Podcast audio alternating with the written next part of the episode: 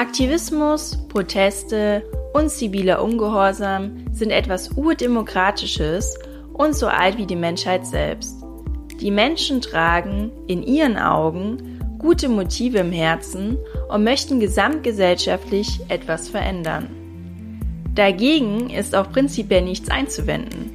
Gefährlich wird es allerdings, wenn es radikal wird, also wenn Debattenräume verengt und andere Meinungen unterdrückt und diffamiert werden. Das nimmt dann ideologische Züge an. Doch was ist eine Ideologie überhaupt? Woran erkennen wir Ideologien? Und warum fühlen sich Menschen zu Ideologien hingezogen? Genau diesen und weiteren Fragen gehen wir in der heutigen Podcast-Folge nach. Daher sage ich herzlich willkommen zu Antworten bitte, dem Gesellschafts- und Kulturpodcast. Ich muss zugeben, ich habe ein Herz für Aktivistinnen und Aktivisten. Selbst habe ich mich im Alter von elf Jahren gegen das Robbenschlachten eingesetzt und Unterschriften gesammelt. 2012 war ich dann Teil eines Vegetariervereins mit der Mission, gegen die Massentierhaltung vorzugehen, um Menschen zu inspirieren, dass sie weniger Fleisch essen. Doch, zum einen drängten mich die Mitglieder des Vereins dass ich meine Ernährung sofort auf eine vegane umstellen soll, und zum anderen waren sie nicht mit meiner Herangehensweise einverstanden. Ich wollte die Menschen nicht bekehren, sondern sie nur anregen, den Konsum zu reduzieren. In den Augen der Vereinsmitglieder jedoch sollten alle Menschen sofort aufhören, tierische Produkte zu essen und zu tragen. Für mich war diese Ansicht zu radikal und überhaupt nicht pluralistisch. Leben und leben lassen, das war auch schon damals meine Devise. Aktuell erregen aktivistische Gruppen, wie zum Beispiel Aufstand der letzten Generation und Aufstand gegen das Aussterben, mit ihren Straßenblockaden und Hungerstreiks die Aufmerksamkeit. Sie kleben sich auf die Straße und versperren teilweise den Weg, selbst für Krankenwegen. Mit ihren Aktionen möchten sie den Druck auf die Politik erhöhen, damit die Klimaziele eingehalten werden. Es werden zudem apokalyptische Szenarien gezeichnet und regelrecht eine Dystopie erschaffen. Versteht mich nicht falsch. Ich bin auch dafür, dass wir mit unserer Umwelt und Natur im Einklang sind und kann die Motive dahinter verstehen. Doch ich frage mich, wie radikal darf Protest sein?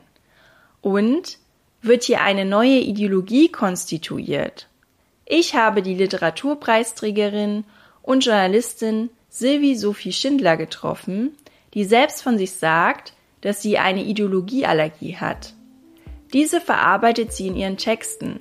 Sie schreibt, gegen den Machbarkeitswahn helfe im Grunde nur Demut.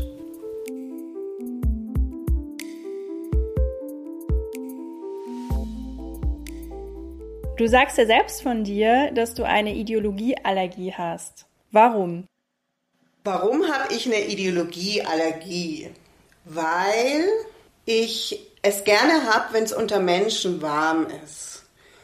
Und also erstmal so grob beantwortet. Ne? Ich kann dir jetzt viele äh, Nebenschauplätze, auf die wir noch eingehen werden, nennen. Aber erstmal, ich möchte, dass das Wärmeprinzip unter den Menschen lebt. Und Ideologie befördert Kälte und Verengung. Und in so einer Gesellschaft leide ich, wenn es zu eng ist und zu kalt. Und wahrscheinlich auch die meisten. Mhm. Und wie würdest du genau Ideologie definieren? Es gibt ja die allgemeine Definition, die Lehre von den Ideen, daher kommt es ursprünglich. Man kann es jetzt großzügig fassen und man kann sagen, eine Ideologie ist eine Weltanschauung, die Kulturen teilen, die Gruppen teilen, ich verwende es in diesem Sinne des, was ich vorhin schon sagte, dass es eine Gesellschaft schädigt, dass es eine Gesellschaft verengt, dass Debatten nicht mehr möglich ist und dass es ja aus dem Hintergrund der Macht hantiert wird. Ja, also ich will mit Gewalt, Gewalt ist für mich auch mit Ideologie, mit dem Ideologiebegriff verbunden. Ich will mit Gewalt, mit Macht etwas durchsetzen, was andere auch glauben sollen. Also es ist etwas, ja, ich, ich würde schon diese, diese Überschrift geben oder diesen, diese Unterschrift, wie auch immer, dass Ideologie etwas Gewaltvolles ist, was mit Machtstrukturen eben verbunden ist. Und kannst du vielleicht noch ganz konkrete Kennzeichen benennen? Die Ideologie ermöglicht keine Debatte ab einem bestimmten Punkt, weil man soll ja einem bestimmten Glaubensmuster folgen, etwas, was vorgegeben ist. Also der Nationalsozialismus, ja. Das ist eine Ideologie, an der man sehen kann, wie gewaltvoll das wird, wohin das alles führt. Und man darf sich nicht täuschen, dass wir nicht in so eine Verengung kommen könnten und in so eine Gewalt und in so eine Unterordnung und in solche Machtstrukturen, nur weil wir jetzt denken, okay, bei uns geht's demokratisch zu, aber aktuell, und das wird ja an vielen Stellen besprochen, oder zumindest ist das Gefühl da, haben viele das Gefühl, Debattenräume sind verengt. Und wenn ich das Gefühl habe, Debattenräume sind verengt, dann horche ich schon auf, weil das wäre eben ein Kriterium für Ideologie. Es, es sind keine Debatten mehr möglich. Es soll nur noch in eine Richtung gedacht werden. Alle sollen sich dem, jetzt komme ich wieder mit dieser, mit dem Machtbegriff, alle sollen sich unterordnen. Und was ich auch interessant finde an der Ideologie, sie will Komplexität reduzieren. Ja, also es werden bestimmte Sachen einfach ausgeblendet. Und ein Kriterium für Ideologie ist, ein inneres Bedürfnis, da kommen wir ins Psychologisieren, ist, dass ich äh, eine Harmonie will, ja, dass ich will, dass alles in eins geht, in eine Richtung, ja. Das ist auch eine Sehnsucht, die der Mensch ja oft hat, in dieses Chaos, in das er hineingeboren wird, nach Ordnung. So, also erstmal so ganz grob skizziert. Und du hast ja gerade gesagt, die NS-Ideologie ist zum Beispiel ein Beispiel aus der Vergangenheit? Fallen dir auch noch andere Beispiele erstmal aus der Vergangenheit ein? Uns fallen sie ein, also uns zusammen, ne? der, der Kommunismus, DDR, ja, und, und jetzt, deswegen äh, rede ich ja von der Ideologieallergie, können wir ja, wir können ja sagen, es gibt den Klimawandel und wir können das als Ideologie behandeln, ja. Das ist schon nochmal was anderes. Ich kann sagen, okay, ich stelle fest, es gibt einen Klimawandel, dass es ja auch nicht ganz klar, wie viel Prozent, also ich gehöre nicht zu denen, die sagen, es ist ausschließlich menschengemacht. Ich gehöre zu denen, die auch andere Aspekte gelten lassen. Aber da kommen wir schon in so ein äh, Fahrwasser, wo wir auch nicht, wo jetzt ein, jemand, der klimaideologisch ist, die ja fast ausschließlich über die Anthropogene den Einfluss sprechen. Ja? Und wenn ich dann merke, okay, zum Beispiel, das ist auch noch ein Kriterium zu deiner Frage vorher, wenn der andere diffamiert wird. Und jetzt haben wir einen Begriff, der erstaunlicherweise sehr, sehr populär geworden ist inzwischen, nämlich den des Leugners. Ursprünglich haben wir den ja, korrigier mich immer gerne, Franziska, verbunden mit Holocaust, ja, der Holocaust-Leugner. Aber jetzt wird es dauernd geweitet. Wir haben überall Leugner. Die einen leugnen das Klima, die anderen leugnen Corona und so weiter. Dieser Begriff ist inzwischen auch so populär, dass es auch ein Indiz ist oder zumindest es mich alarmiert innerlich, okay, hier gibt's Ideologien. Ja, weil ich muss die anderen, die nicht daran glauben, diffamieren.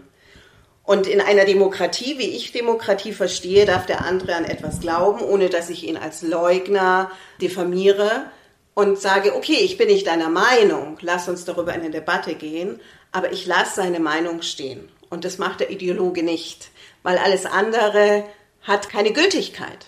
Ja? Und Gender und Feminismus ist eine Ideologie. Und ich finde nur noch Ideologien gerade, die sehr, sehr präsent sind, die sehr, sehr da sind.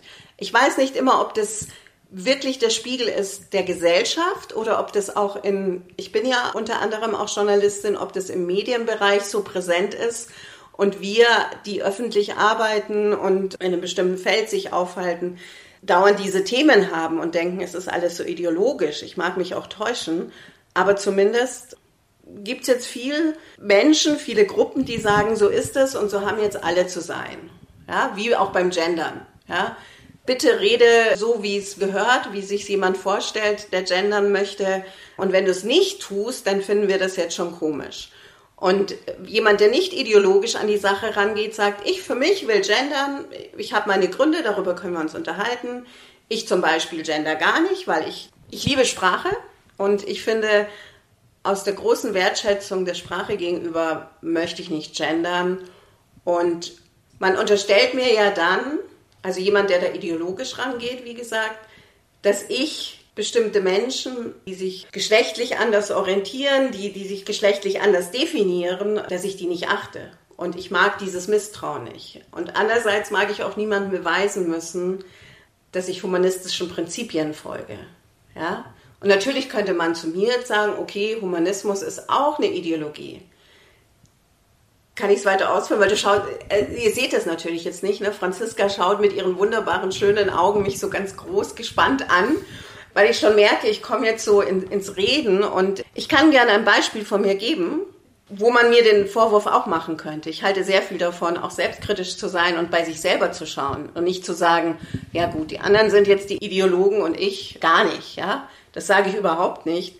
Es gibt auch die Überlegung, dass Menschen, die sagen, okay, du möchtest raus aus allen Ideologien, das ist, also meine Ideologieallergie führt dazu, ich will mich von allen Ideologien verabschieden oder ich möchte möglichst raus und dass das auch schon wieder eine Ideologie wäre, ja.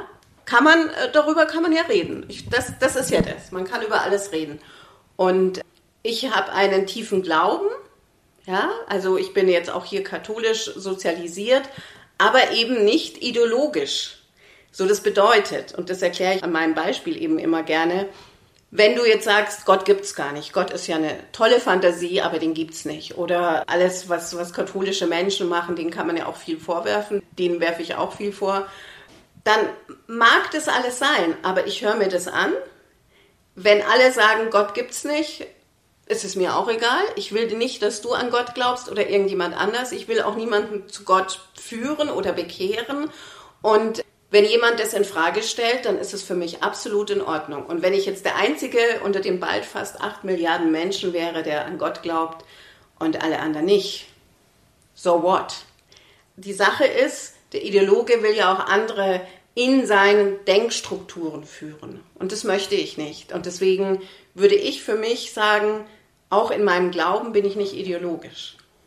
Ich war mal in einem Vegetarierverbund und wollte die Menschen dazu inspirieren, dass sie weniger Fleisch essen.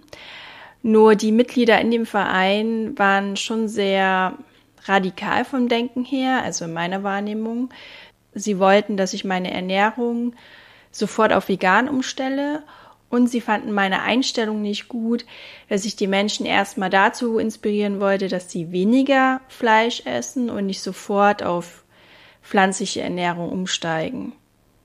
Und da wurde ich dann schon so halb rausgeworfen, weil ich quasi nicht mal in ihre Linie gepasst habe. Ja, ich finde, du hast ein sehr schönes Wort genannt, Franziska, und zwar inspirieren.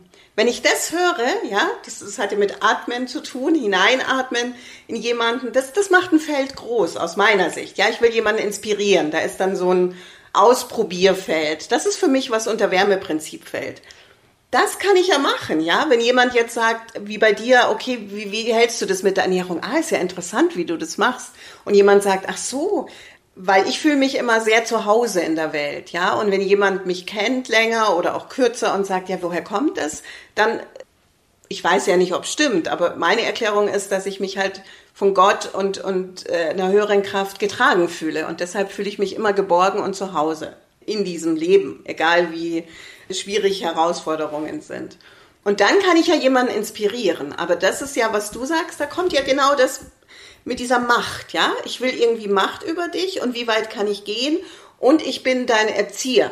Das kommt ja auch dazu. Wie hast du zu sein? Kann man das noch? Also da ist ja kein freier Raum, sondern das verengt sich und es gibt ja Menschen, also man muss sich ja jetzt fragen, warum haben Ideologien so einen so einen Zulauf? Und es gibt ja eben Menschen, die mit Freiheit nicht gut umgehen können. Das ist ja auch eine riesige Diskussion, auch in der Philosophie. Was ist überhaupt Freiheit? Gibt es die wirklich? Und wie gehe ich damit um?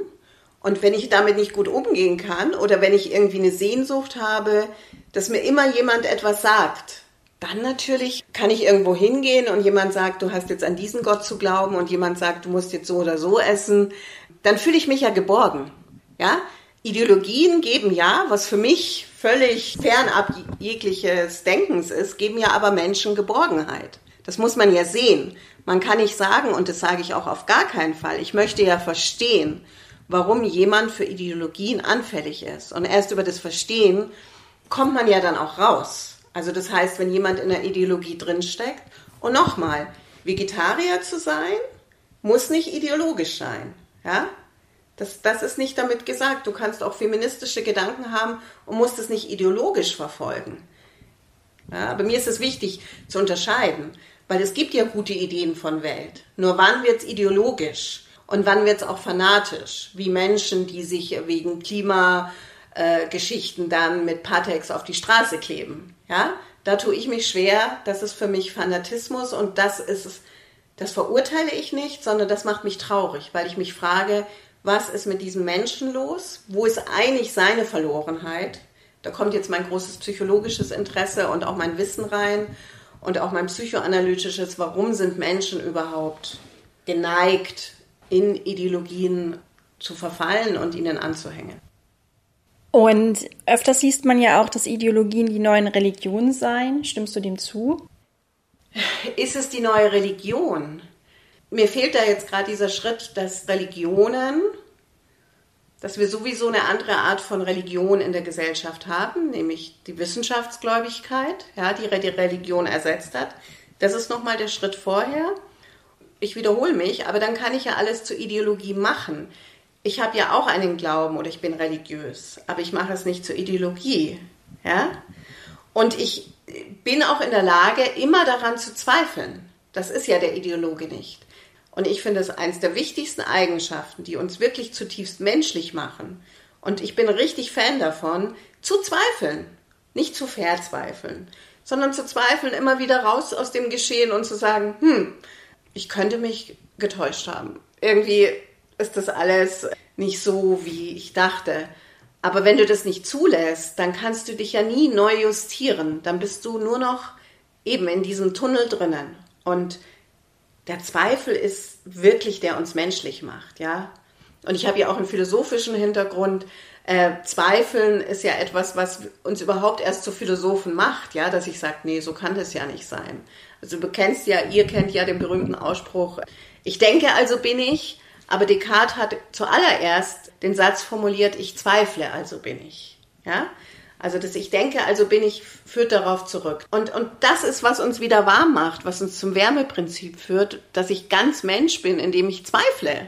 Und bitte lasst uns mehr zweifeln und lasst uns sagen, ist das nicht, ich sage jetzt mal auf Bayerisch jetzt ein rechter Schmarrn, was wir machen? Oder könnten wir da weitergehen? Und das finde ich immer wieder zu prüfen und das fehlt mir. Sondern das ist jetzt so und aha, du machst es nicht weg mit dir und Leugner und unerträglich und Freundschaften gehen auseinander. Was ist das? Ich will so nicht leben mit Menschen. Und ich denke, ganz vielen geht es so. Das ist unentspannt. Ja? Und du hattest es ja auch vorhin schon angesprochen, so ein paar Vorteile, die auch Ideologien mit sich bringen. Also warum sich Einzelne auch dazu hingezogen fühlen, wie zum Beispiel das Gefühl der Geborgenheit. Siehst du noch weitere Vorteile? Mm, ich würde die dann in der Biografie suchen. Ja, ich würde sagen, okay, warum braucht jemand die Biografie? Was wehrt das ab? Weil in der Psychoanalyse geht man ja, und auch da kann man sagen, also alle, die jetzt zuhören und sagen, ah, jetzt kommt sie mit Psychoanalyse, ist ja auch eine Ideologie. Ja, kann sein, aber ich halte für möglich, das jetzt zurückgesagt gleich mal, dass das alles auch ein tolles Konstrukt ist, wie man den Menschen erklären kann und vielleicht denken wir uns das alles ganz toll aus, ja. Aber erstmal finde ich es auch ganz sympathisch, dass man sich Sachen ausdenkt, um der menschlichen Psyche näher zu kommen. Aber ich muss es nicht dogmatisch behandeln, ja. Ich kann sagen, okay, lass uns das mal angucken. Also echt in diesem, weißt du, dieser Raum, Franziska, wo man sagt, hey, lass uns was entdecken. Lass uns auch mal sagen, aha, Nanu, was ist hier los? Mhm, okay, dann probieren wir mal das jetzt mit der Psychoanalyse zu erklären. Und in diesem, wo ich auch noch atmen kann, möchte ich diese Sachen begehen. Und wenn jemand in der Biografie, um auf deine Frage zurückzukommen, wenn es ihm dient, weil er dann stattdessen etwas verdrängt und es auf, auf die Ideologie projiziert, ja. Also ich, ich mache jetzt ein ganz freies Beispiel. Ich will auch keine jetzt Küchenpsychologie betreiben, aber nur damit ihr eine Idee habt, wohin ich mich jetzt gerade denke. Ja, dass jemand in der, in der Kindheit die Erfahrung gemacht hat, dass er sehr unterdrückt wird von seinen Eltern, dass er sich gar nicht selber leben kann. Und dann ist es ja eine große Erleichterung, wenn ich plötzlich entdecke, ich bin nicht mehr der Unterdrückte, sondern ich kann auch andere unterdrücken, indem ich in eine Gruppe mich eben ran mit in diese Gruppe gehe und auch anderen sage, was sie zu tun und zu lassen haben. Also ich bin dann der Erzieher von anderen und kann dann sozusagen Macht zurückholen, die ich früher nicht hatte mit meinen Eltern, ja. Und dann dient mir das, ja. Es dient mir, ich klebe mich da an der Straße fest und, und demonstriere eine Art von Macht, ja. Aber letztlich ist es ja auch etwas sehr Verzweifeltes. Es ist natürlich auch zu fragen, woher kommen Ängste? Weil mit Ideologien sind auch immer Ängste verbunden. Das ist auch nochmal ein ganz wichtiger Aspekt, ja. Woher kommen diese Ängste? Also ich, nochmal, mir schon wichtig auch zu verstehen, was ist da los? Also auch manchmal wirklich verzweifelt zu verstehen, was ist mit Menschen los, die so in Ideologien sich verrennen? Und wie geht's da raus? Und ich glaube schon, dass es ganz wichtig ist, dann eine Introspektion zu betreiben, also selbstreflektiert zu sein und zu sagen, mit Hilfe oder mit eigener Kraft, und es muss keine Hilfe eines, eines äh, Therapeuten gleich sein, das kann man ja auch mit Freunden, wenn man da ganz aufrichtig und ehrlich ist, muss ja nicht alles pathologisiert werden, zu gucken, warum bin ich da eigentlich anfällig, ja? Warum bin ich anfällig für Ideologien? Und natürlich kann es, um die Vorfrage nochmal aufzugreifen, kann ich, wenn ich in diesem Klimawandel, das hat ja auch teilweise, manche ähm, Gruppen sind aus meiner Sicht sektenartig aufgebaut.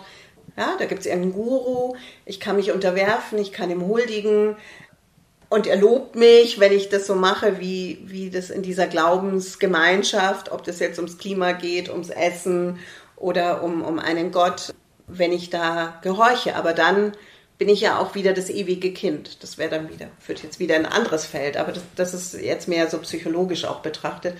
Und das fehlt mir tatsächlich, ja.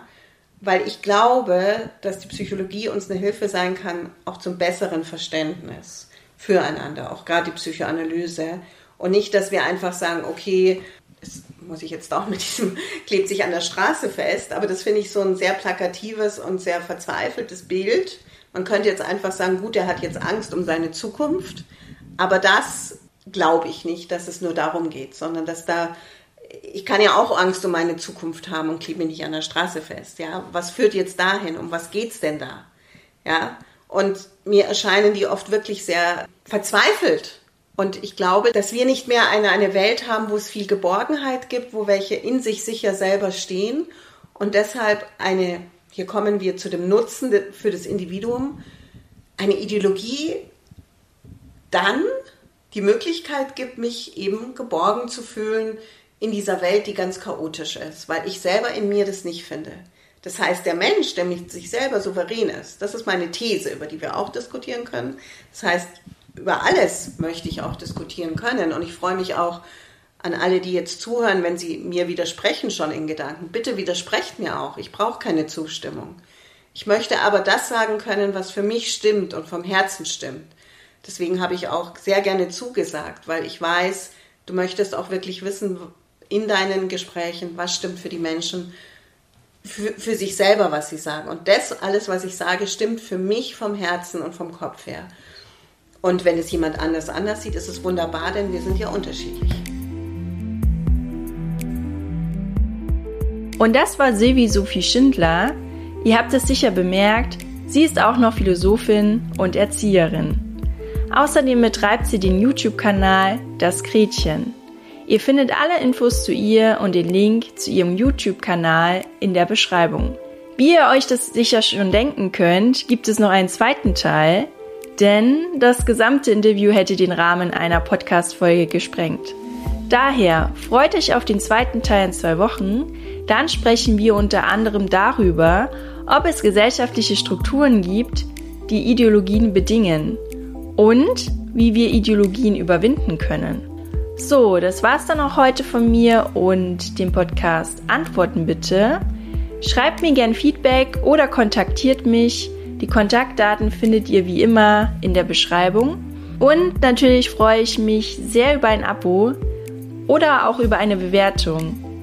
Also, bye bye, haut rein und habt noch einen ideologiefreien Tag.